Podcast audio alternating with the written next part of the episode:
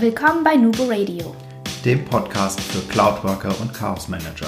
Mein Name ist Nadja. Mein Name ist Markus. Wir sind die Nubo Workers und das ist unser Podcast.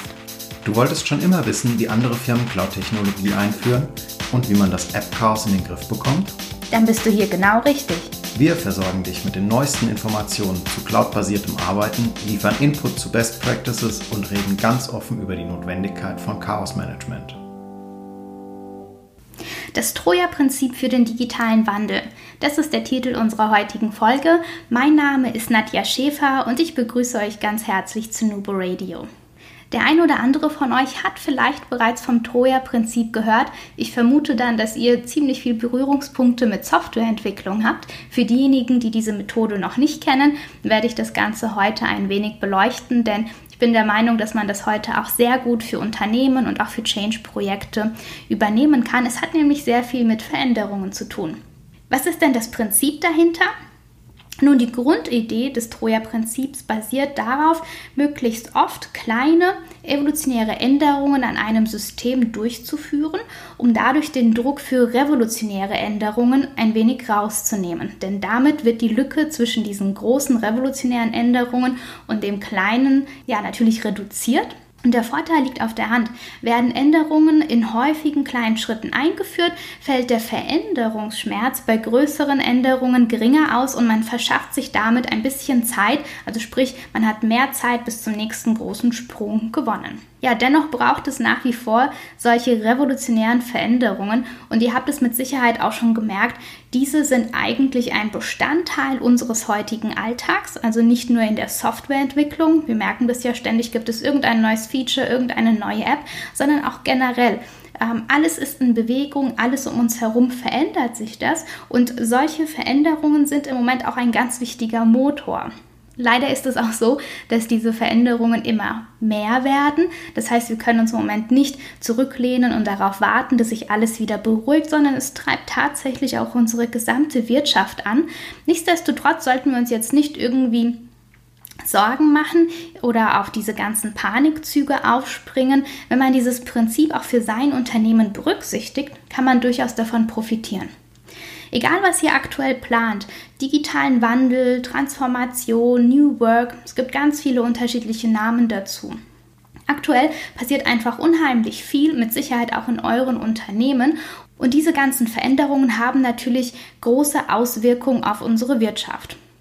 Auch unsere Kunden arbeiten sehr hart daran, neue Geschäftsfelder zu entwickeln, spielen mit disruptiven Szenarien und versuchen die Digitalisierung Schritt für Schritt ins eigene Unternehmen voranzutreiben, beziehungsweise mit dem eigenen Unternehmen in diese Digitalisierung hineinzugehen.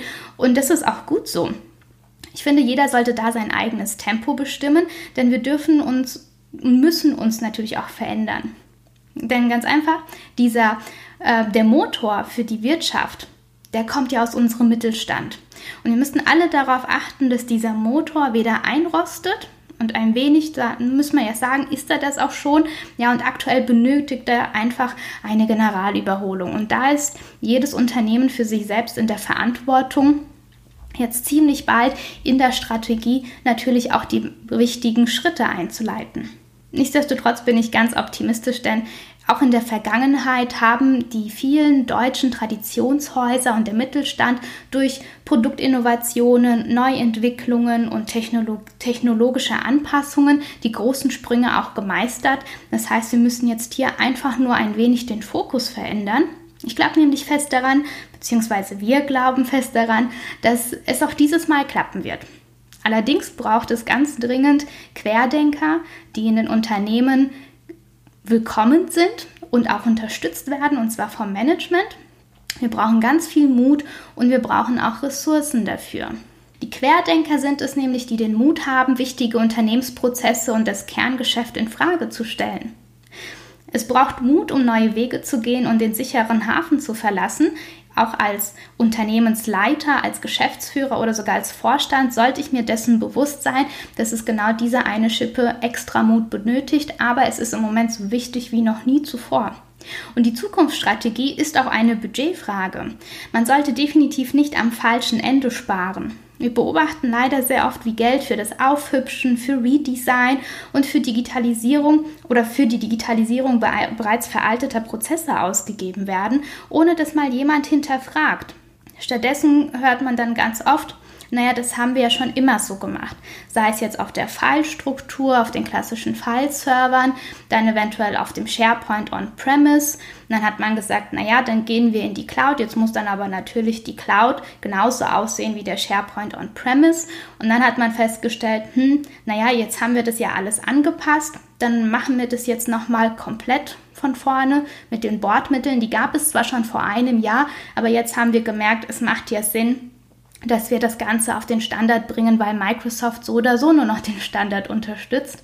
Also das heißt, hier wird einfach unheimlich viel Geld verbraten. Es sind drei bis vier Anläufe, um einfach einen bestimmten Zustand zu erarbeiten, ohne in irgendeiner Art und Weise das Unternehmen weiter vorangebracht zu haben. Und das wiederum hinterfragen wir, und zwar auch sehr gerne mit unseren Kunden. Wenn wir dann in diesen Projektteams sitzen, versuchen wir ein wenig den Fokus zu drehen. Ja, dass wir dann auch ein wenig schauen, dass die eh schon sehr knappen Budgets für gute Konzepte und den Griff zur Heckenschere ausgegeben werden. Auch da wieder das Thema, wir sollten Mut haben. Wir sollten Mut haben, Komplexität rauszunehmen, Prozesse komplett neu zu betrachten und eventuell auch disruptiv reinzugehen und sie komplett neu aufzusetzen. Und dann kann es schon mal passieren, dass kein Stein mehr auf dem alten liegen bleibt, was am Anfang vielleicht ein wenig schmerzhaft wirken mag, aber der Vorteil für das Unternehmen steht einfach im Vordergrund. Wenn wir dann also mit den Projektteams zusammensitzen, die Strategie besprechen, manchmal aber auch zum Beispiel direkt ähm, ein Coaching mit den Geschäftsführern machen, dann versuchen wir auch den Blick auf das Thema Evolution versus Revolution zu lenken, um auch ein wenig hier die Veränderung anders zu betrachten. Und genau dafür lässt sich das Troja-Prinzip für interne Change-Maßnahmen wunderbar einsetzen. Wir haben in den letzten Jahren sehr viele Unternehmen durch den digitalen Wandel begleitet und halten es für absolut hinderlich, jede noch so kleine Änderung zu einem Big Bang Change oder sogar Leuchtturmprojekt zu machen. Denn mit der Vielzahl der neuen Tools steigen die Möglichkeiten zur Gestaltung und Nutzung exponentiell. Wir müssen also lernen, das Thema anders anzugehen. Und hier kann man nur sagen, kleine Veränderungen mit Mehrwert bringen den Ball viel einfacher ins Rollen. Man muss sich das Leben also nicht unnötig schwer machen. Ja, ich und Markus, wir arbeiten seit vielen Jahren nach diesem Schema, zum Teil unbewusst, mittlerweile natürlich sehr bewusst, denn wir haben es auch ein wenig in unsere äh, Methodik für den Change mit einfließen lassen. Das Ganze nennen wir oder passiert in drei Phasen: Discover, Use und Change It. Da ist dann auch wirklich das Thema systemische Methodik, Change Management ganz stark mit eingeflossen. Wir werden euch das nächstes Jahr auch etwas mehr vorstellen. Heute möchte ich euch mal eine kleine Geschichte aus meiner Vergangenheit erzählen. Da habe ich das Troja-Prinzip eigentlich unbewusst auch einfließen lassen. Es war allerdings nicht in der Phase oder in meinen Phasen als Beraterin, sondern wirklich in einer Inhouse-Position. Ich habe für fast genau sechs Monate eine Festanstellung gehabt, bin dort super begrüßt worden, war im Bereich IT und Organisationsentwicklung und habe direkt an meinem ersten Arbeitstag meine Ausstattung bekommen. Das heißt, ich wurde unter anderem natürlich auch mit einem wundervollen Papierblock versorgt, alles mit Branding, also Unternehmenslogo und Co. Habe Stifte bekommen und äh, mein Notebook war zu dem Zeitpunkt noch nicht verfügbar.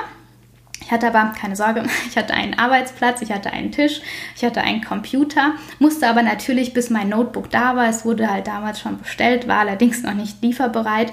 Ähm, ich musste natürlich trotzdem im Rahmen des Onboarding-Prozesses durch die Abteilungen, um dort zu lernen, wie man arbeitet, wie die Prozesse sind, bin in vielen Bereichen mit dabei gewesen und habe dann einfach klar ganz normal äh, versucht, meine Tätigkeit zu verrichten, im Unternehmen anzukommen und habe ganz viel mit dem Papier, mit dem Blog gearbeitet, habe mir also meine ganzen Beobachtungen, die ganzen Informationen, die da so auf mich eingeprasselt sind, schriftlich festgehalten. Und wenn man dann so eine Woche unterwegs ist und nur mit Papier gearbeitet hat, ja, dann muss ich sagen, habe ich beim Blick auf diesen Blog dann durchaus so ein wenig Bauchkrummeln bekommen, bin ein wenig nervös geworden, weil ich natürlich eher Angst hatte, ähm, was ist, wenn mir der Blog abhanden kommt, Was ist, wenn ich eine wichtige Information nicht schnell genug finde, weil ich gerade in ein Meeting muss und man kann sich halt am Anfang nicht alles merken? Ja, was wäre, wenn? Und ich fühlte mich dann so ein bisschen gestresst, fand das aber durchaus interessant weil da ist ja das absolute Gegenteil von dem passiert, was ich bislang gewohnt war. Also ich hatte immer mein Surface, ich hatte ein, den Stift und ich konnte alles in OneNote festhalten, hatte also all diese Vorteile, dass ich eben nicht irgendwie einen Papierstapel ähm, koordinieren musste, habe dann über die Suche alles auch recht schnell gefunden und plötzlich kommt jemand und sagt, nee, haben wir nicht, hier hast du einen Stift, da ist ein Block und irgendwann kommt auch ein Notebook. Das heißt, ich war mal auf der anderen Seite und ich habe mal erlebt, wie es sich anfühlt, wenn jemand plötzlich sagt, du arbeitest ab jetzt so. Das war ja auch gar nicht böse gemeint, sondern es ist in dem Unternehmen einfach so. Es ist ein tolles Unternehmen, sehr erfolgreich. Nur in dem Moment wusste ich einfach, wie sich die Gegenseite oder beziehungsweise wie sich der Anwender fühlt, wenn, wenn man ihm einfach neue Tools gibt und die alten, liebgewonnenen, vor allem gewohnten Mittel plötzlich fehlen. Also für mich selbst war das eine sehr spannende Erfahrung und es hat auch für mich, nachdem ich ja in Unternehmen auch gerade diese Veränderung vorantreibe, die Geschäftsführer dazu mittlerweile auch direkt berate und coache, was mir übrigens unheimlich viel Spaß macht. Ja, ich habe aber auch ein ganz anderes Gefühl für deren Mitarbeiter entwickelt und ich versuche das auch immer wieder in den Vordergrund zu bringen, auch ganz bei den ganzen IT-Projektteams, ähm, dadurch, dass ich einfach diese Erfahrung auch persönlich sammeln durfte. Irgendwann war dann mein Notebook auch da. Was habe ich also gemacht? Ich habe mein OneNote angelegt. Ich habe mir auch überhaupt nicht die Zeit genommen. Die hatte ich auch gar nicht, um die ganzen Notizen, die ich da handschriftlich verfasst habe, auch ähm, abzutippen, sondern ich habe das einfach ganz pragmatisch eingescannt, eingefügt und habe ab dann ganz anders gearbeitet, beziehungsweise so ziemlich wie ich es auch vorher gewohnt war. Mit dem Ergebnis, dass ich in den Meetings dann doch erstmal ein wenig äh, ja, argwöhnisch betrachtet worden bin, weil ich die Einzige war, die mit dem Notebook in den Termin gegangen ist. Ich habe dann aber einfach erklärt, hört mal zu, ich mache meine Notizen einfach im digitalen Notizbuch und ähm, es konnten erstmal viele gar nicht glauben, dass man so arbeiten kann. Ich habe mir gedacht, naja gut, ähm, ne, jeder einfach so, wie er möchte und habe dann den Kollegen im Nachgang oder beziehungsweise ich habe den Kollegen gesagt, ihr braucht gar nicht schreiben, mitschreiben, ich mache das schon und ihr habt dann gleich nach dem Meeting die ganzen Informationen. Und das war dann für die wiederum ähm, ein Aha-Moment, weil sie gemerkt haben, wie, wie schnell das geht und wie produktiv ich eigentlich bin. Für mich hat es nämlich gar keinen Mehraufwand bedeutet, das Ganze nochmal in eine E-Mail abzutippen oder in irgendein Protokoll. Ich habe das einfach via Copy-Paste finalisiert, den Leuten zugeschickt und war dann eigentlich good to go ja, nach einiger Zeit oder wie ging es dann weiter? Ziemlich bald haben meine Kollegen diese Arbeitsweise auch für sich entdeckt, beziehungsweise auch die Vorteile meiner Arbeitsweise und haben es einfach adaptiert. Also sprich, ich wurde dann mal immer so an den Platz gerufen, Mensch, kannst du mir mal zeigen, wie ich so ein Notizbuch anlege? Ich jetzt gern auch für die Produktion oder wir arbeiten doch gerade noch am ERP-System, da können wir das doch auch nutzen. Und ich habe geholfen, und jeder im Team hatte dann so seine Bereiche. Der eine hat den neuen Produktionsleitstand eingeführt, der andere war für die Einkäufer zuständig, ein anderer Kollege wiederum für die Betreuung des ERP-Systems. Und ja, schon bald auch in den Meetings hat man dann einfach gemerkt, es ist eine ganz andere Qualität, die rauskommt, weil man plötzlich auch angefangen hat, die Notebooks mit den Monitoren dann so zu verbinden, dass auch jeder dann gesehen hat, wo stehen wir eigentlich gerade, welche Themen sind wichtig. Man hat also die Meetings auch nicht unendlich lang überzogen, weil man konnte jederzeit auch wieder auf die wichtigen Punkte zurückführen, hat die Entscheidungen gemeinsam getroffen und festgehalten. Also das hat sich dann auch wirklich, das war auch dann das Feedback, aus den, äh, von den Kollegen, äh, dass sich die Qualität der Besprechungsergebnisse massiv verändert hat. Und so langsam wurde das zu so einem kleinen Lauffeuer.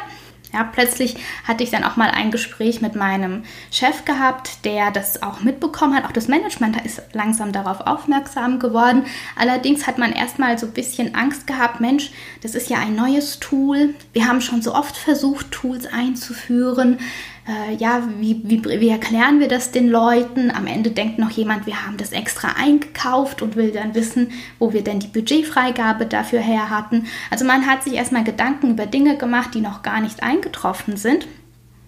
Und ich habe dann auch versucht, das ein wenig anders zu verkaufen, indem ich gesagt habe, wir sollten, warum sollten wir es an die große Glocke hängen? Wir können ja einfach so arbeiten, weil wir für uns die Vorteile darin sehen.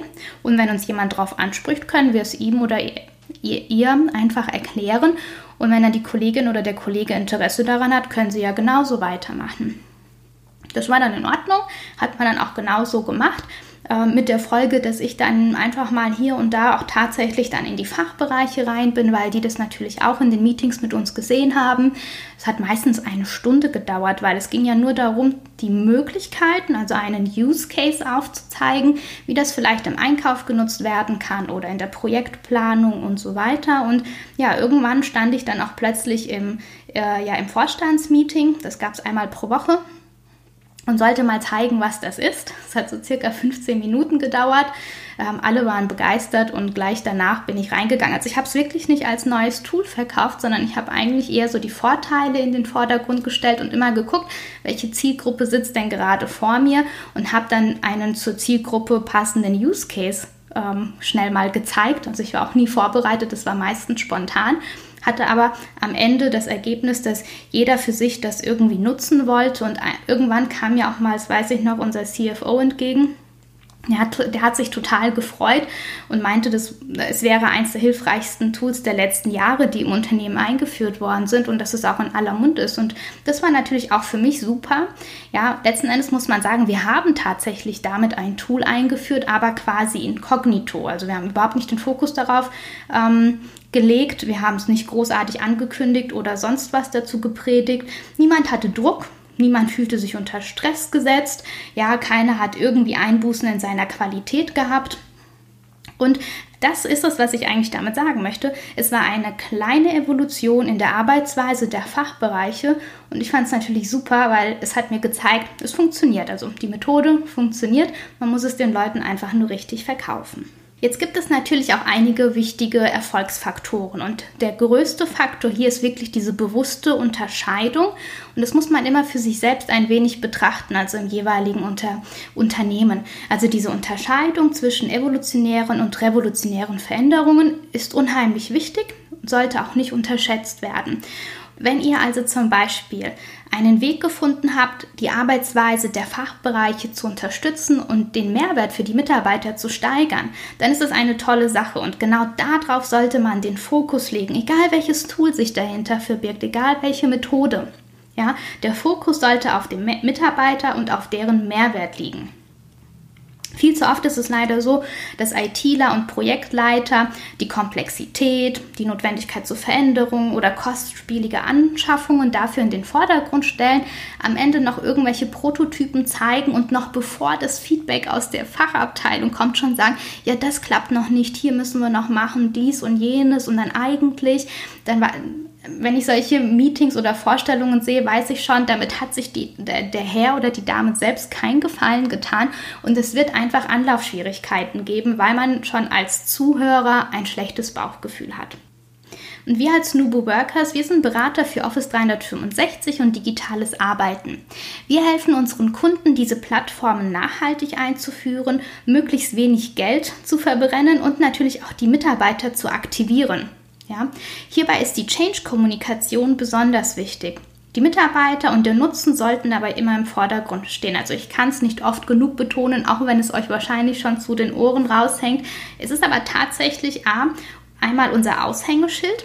Also wir sind darauf spezialisiert, solche Dinge in der Kommunikation mit einfließen zu lassen, aber das Feedback zeigt es auch immer wieder. Da können wir euch auch gerne mal Referenzen ähm, geben, wenn ihr welche braucht. Schreibt uns einfach eine E-Mail an die info.nubuworkers.com.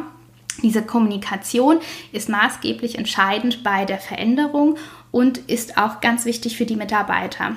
Ähm, denn viele Sachen werden dort einfach erklärt, ohne jetzt irgendeinen großen Schnickschnack auszuschmücken und wir bringen die Sache auf den Punkt. Und darauf kommt sie auch am Ende an.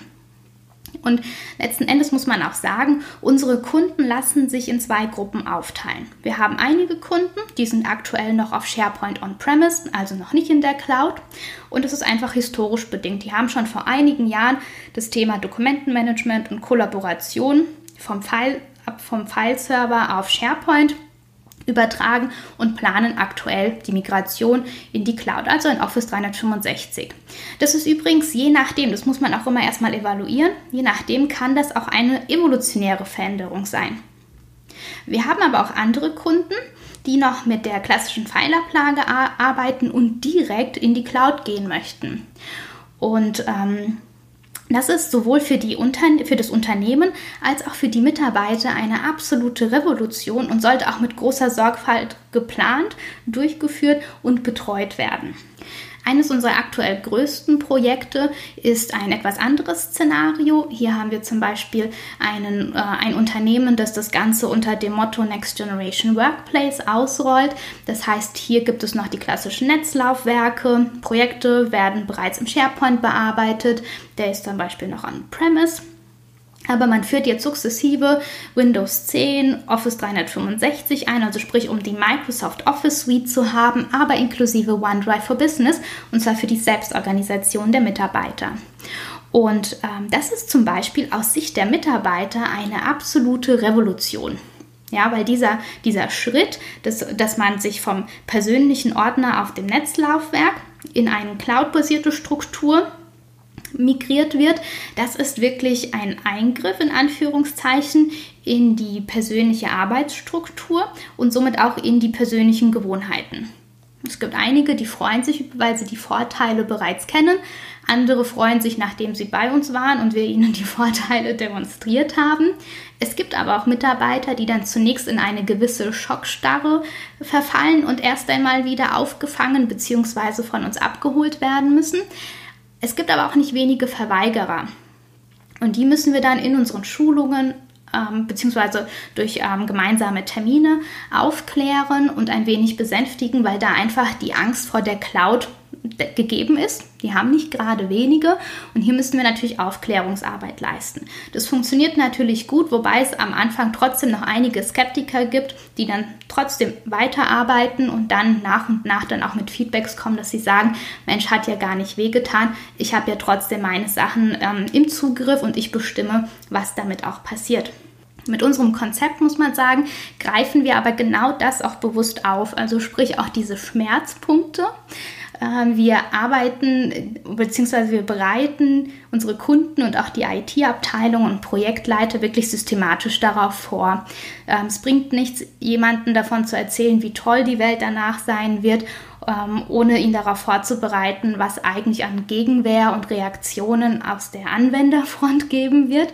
Also sprich, darauf muss man sich einfach vorbereiten und sich dann auch schon überlegen, wie gehen wir eigentlich damit um. Und das ist auch sehr stark abhängig davon, wie auch die Unternehmenskultur gestrickt ist. Ist es sehr hierarchisch, ist es sehr offen, ist es sehr agil? Ja, äh, wer darf was? Ähm, sind wir alle freundlich miteinander oder gibt es ein wenig Ellbogenkultur? All das lassen wir dann auch in unseren Methoden, Formaten und in der Konzeption auch dementsprechend einfließen und versuchen damit natürlich auch für jedes Unternehmen, für jeden Kunden ähm, die passenden Pakete zu liefern, aber auch die Projektteams dann auch passend zu unterstützen. Aus meiner Sicht ist es sogar fast fatal, wenn man sich gar nicht mental oder als Projektteam darauf einstellt und davon ausgeht, dass es einfach wieder nur ein IT-Projekt ist, kein Organisationsprojekt, dass man davon ausgeht, dass die Mitarbeiter sich dann schon irgendwann beruhigen werden und auch mit der neuen Struktur arbeiten werden und ähm, dass dieser große Veränderungsschmerz nur ganz kurz in der unmittelbaren Migration sein wird. Das absolute Gegenteil ist der Fall. Also die Produktivität wird sinken ähm, und man rückt sich und das eigene Projekt in ein denkbar schlechtes Licht und hat somit auch quasi bereits erste Mauern gegen weitere Veränderungen, weil ab dann ist ja klar, jetzt kommt nur noch die Cloud ja, die Mitarbeiter werden, die Akzeptanz der Mitarbeiter wird sich komplett gegenüber dem Neuen komplett verändern. Also erstmal auch gar, eventuell im schlimmsten Fall auch gar nicht so gegeben sein. Also das heißt, wir bauen Hürden auf, wenn wir uns dem Thema nicht bereits zu Beginn gemeinsam stellen. Dabei ist die Lösung so einfach. Wenn ich als Mitarbeiter vom persönlichen Netzlaufwerk in ein OneDrive for Business ähm, umsteigen oder migrieren soll, dann will ich doch nur wissen, was kommt jetzt eigentlich auf mich zu. Und ich will das nicht am Tag der Umstellung wissen oder Montag früh erfahren, dass ich jetzt zu den glücklichen Teilnehmern der Vormittagsschulung gehöre. Ja, ähm, ich will also im Vorfeld informiert werden. Ich will wissen, ob ich vielleicht hätte irgendwie aktiv werden sollen, hätte ich vielleicht aufräumen sollen. Ähm, ich will wissen, wie, welche technischen Voraussetzungen gibt es. Dazu wird es übrigens dann auch demnächst eine FAQ geben. Wir haben mal die wichtigsten Fragen aus diesem Projekt ähm, gesammelt und neutral für euch aufbereitet, weil das sind immer dieselben Fragen, die kommen. Da haben wir noch hier und da ein paar Beispiele aus anderen Projekten. Aber die Mitarbeiter wollen einfach nur wissen, was bekomme ich jetzt? Wie viel Speicher habe ich? Wie komme ich dahin? Wo ist das? Ja, sind meine Daten sicher? Und wie kann ich damit arbeiten? Und wenn man das im Vorfeld bereits kommuniziert, die Leute informiert und ihnen auch die Möglichkeit gibt, sich mit der neuen Struktur auseinanderzusetzen, dann ist das bereits die halbe Miete. Ja, jetzt gibt es aber auch schon einige Unternehmen, die bereits zu Beginn oder zur Einführung der Cloud, also von Office 365 vor circa zwei, drei Jahren, auch direkt umgestiegen sind. Und zwei, drei Jahre, das klingt nicht so lang, aber tatsächlich muss man sagen, damals sah die Cloud schon noch anders aus. Also wir hatten Teamsites für Kollaboration und für Projektarbeit, aber es gab kein Microsoft Teams, kein Planner, also diese ganzen Apps, die wir heute haben, die dann auch wirklich durch alle Communities und Netzwerke und auch von Microsoft vermarktet werden und so stark gepusht werden, das gab es damals nicht. Und diese Unternehmen sind irgendwann ähm, vor einigen Jahren auf Office 365 umgestiegen und wir begleiten sie schon länger. Und ähm, ja, da macht es einfach keinen Sinn, mit jedem äh, mit jeder neuen App ein Big Bang zu machen, weil es kommt ständig etwas Neues, eigentlich schon fast monatlich. Und Microsoft, das ist auch das System von Microsoft. Microsoft bietet das als Vorteil, dass man immer auf dem aktuellsten Stand ist. Nur die Cloud wird noch weiterentwickelt, Cloud-First-Strategie und somit haben wir mittlerweile ein prall gefülltes All-You-Can-Eat-Buffet. Ja, und diese Lösungen wie Planner, Teams und To-Do sind dann eher als Evolution zu betrachten und nicht direkt als Revolution, wobei man auch das dann je nach Bereich dann wieder etwas anders gewichten kann. Aber ganz wichtig, wir sind hier im Use-Case-basierten Umfeld und sollten das auch genauso implementieren. Warum? Nicht jeder Fachbereich und längst nicht jeder Mitarbeiter profitiert von all diesen Apps. Es gibt einige, die freuen sich über die Vielzahl an Möglichkeiten, sind aber auch dann direkt überfordert, weil sie nicht wissen, was nutze ich jetzt wann. Und es gibt Leute, die sagen, das brauche ich gar nicht. Ich muss wissen, wo liegen meine Dokumente Oft liegen Dokumente auch noch immer in den Netzlaufwerken oder in den Abteilungsseiten. Das heißt, äh, ein Stream oder Planner und Co machen gar keinen Sinn, weil einfach der Mitarbeiter mit seiner Rolle im Unternehmen gar nicht all das benötigt, was er eigentlich bekommen könnte. So ist Planner zum Beispiel nicht für jeden Mitarbeiter im Unternehmen geeignet. Da sollte man eher schauen, das ist eher was für Projektarbeit. Ja, aber nicht jede Projektmethode wiederum lässt sich mit Planner umsetzen, auch wenn das manchmal den Einschein, Anschein geben mag, weil das halt, wie gesagt, in den Communities auch so stark in den Vordergrund gestellt wird. Wir müssen also erst einmal betrachten, welche Methodik verwendet der Projektbereich, wie hoch ist die Komplexität der Projekte. Noch eine viel wichtigere Frage, ab wann reden wir eigentlich von einem Projekt? Ja, also nicht schon mit Hammer und Meißel arbeiten, sondern vielleicht erstmal ein paar Grundfragen klären, die sehr wichtig sind. Und ähm, ja, ist Planner überhaupt natürlich imstande, ein so hochkomplexes Projekt abzubilden? Und da muss man ganz oft sagen, nein, das ist es nicht. Gerade in den Bereichen, die sagen, wir brauchen einige Automatismen, die Arbeitspakete müssen bei Zeitverschiebung automatisch durchgerechnet werden. Ich brauche eine Ressourcenplanung. Das ist da gar nicht gegeben. Also da ist dann meistens die Ernüchterung im Fachbereich sehr groß, wohingegen andere Bereiche, die sagen, oh mein Gott, bei uns sind kleine Projekte eher via E-Mail und mit Excel-Listen gesteuert, die profitieren natürlich massiv durch eine Lösung wie Planner, äh, müssen aber natürlich auch da erstmal herangeführt werden durch Gespräche, dass man einfach guckt, was macht denn eigentlich Sinn, damit eben nicht parallel gearbeitet wird, einmal im Planner und noch immer mit E-Mail und mit Excel-Dateien. Und da ist man dann, wie gesagt, in der Beratung und muss dann den jeweiligen Use Case erst einmal erarbeiten. Dadurch, dass wir uns dann aber mit dem Fachbereich und auch mit der dazugehörigen Zielgruppe so explizit auseinandersetzen, sind wir auch wieder im evolutionären Veränderungsbereich, weil wir durch diese Unterstützung im Arbeitsalltag Neuerungen implementieren, die Leute aber immer an der Hand haben und auch quasi mitnehmen. Also die fühlen sich auch wirklich abgeholt und unterstützt und niemand würde hergehen und dann am Ende die Einführung von Planner oder einem solcher Tools nach dieser Vorgehensmethode in irgendeiner Form verteufeln wohingegen, wenn man das Große vom, ja, das Big Picture verkauft und am Ende die Versprechen nicht einhalten kann, das Ganze aber als Revolution verpackt hat und versucht hat einzuführen, da tut man sich natürlich am Ende auch selbst keinen Gefallen. Ja, wenn, welchen Vorteil haben wir also, wenn wir zwischen revolutionären und evolutionären Veränderungen unterscheiden? Wir nehmen uns auch selbst Druck raus und reduzieren den Stress für den Fachbereich und für die Mitarbeiter. Ja, so kann zum Beispiel ein Mitarbeiter aus einer Sales-Abteilung heute ganz anders arbeiten mit den Tools, die es insgesamt gibt. Und er kann auch eigentlich sehr stark davon profitieren, weil zum Beispiel Dokumente und Informationen mobil verfügbar sind. Auf dem Smartphone, auf dem Tablet. Man kann viel schneller kommunizieren oder seinem Kunden schon fast in Echtzeit wichtige Informationen zur Verfügung stellen. Wenn man dann diese Vorteile in den Vordergrund stellt, muss ich weder als ITler noch als Projektleiter eine, den Vorteil oder das Projekt selbst verkaufen, weil dann wollen das die Leute haben, weil der Mehrwert im Vordergrund steht und nicht wieder irgendein großes Projekt, bei dem viele dann intern, muss man leider sagen, es gibt viele Mitarbeiter, die noch der Meinung sind, dass sich einige dann äh, oder dass sich der Projektleiter dadurch nur selbst pro, äh, ja, profilieren möchte. Es liegt aber einfach daran, wie das Projekt kommuniziert und verkauft wird. Und mit so einem Ansatz muss ich gar nichts mehr verkaufen. Die Leute wollen das dann direkt. Und früher, welchen Unterschied haben wir denn zu früher? Es gibt nicht mehr diesen großen Release, wie zum Beispiel den Wechsel von einem Betriebssystem. Drei Jahre später kam dann wieder ein neues Betriebssystem oder auch mit den Office-Anwendungen.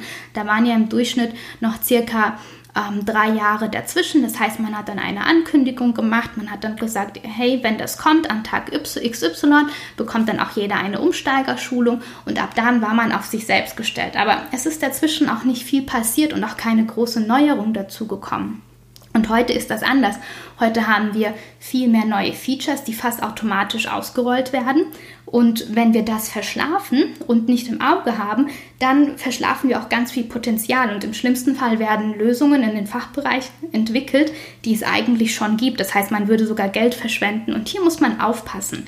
Ja, das heißt, es ist an der Zeit umzudenken und Veränderung als Bestandteil unseres Alltags anzunehmen. Das gilt vor allem für IT-Abteilungen.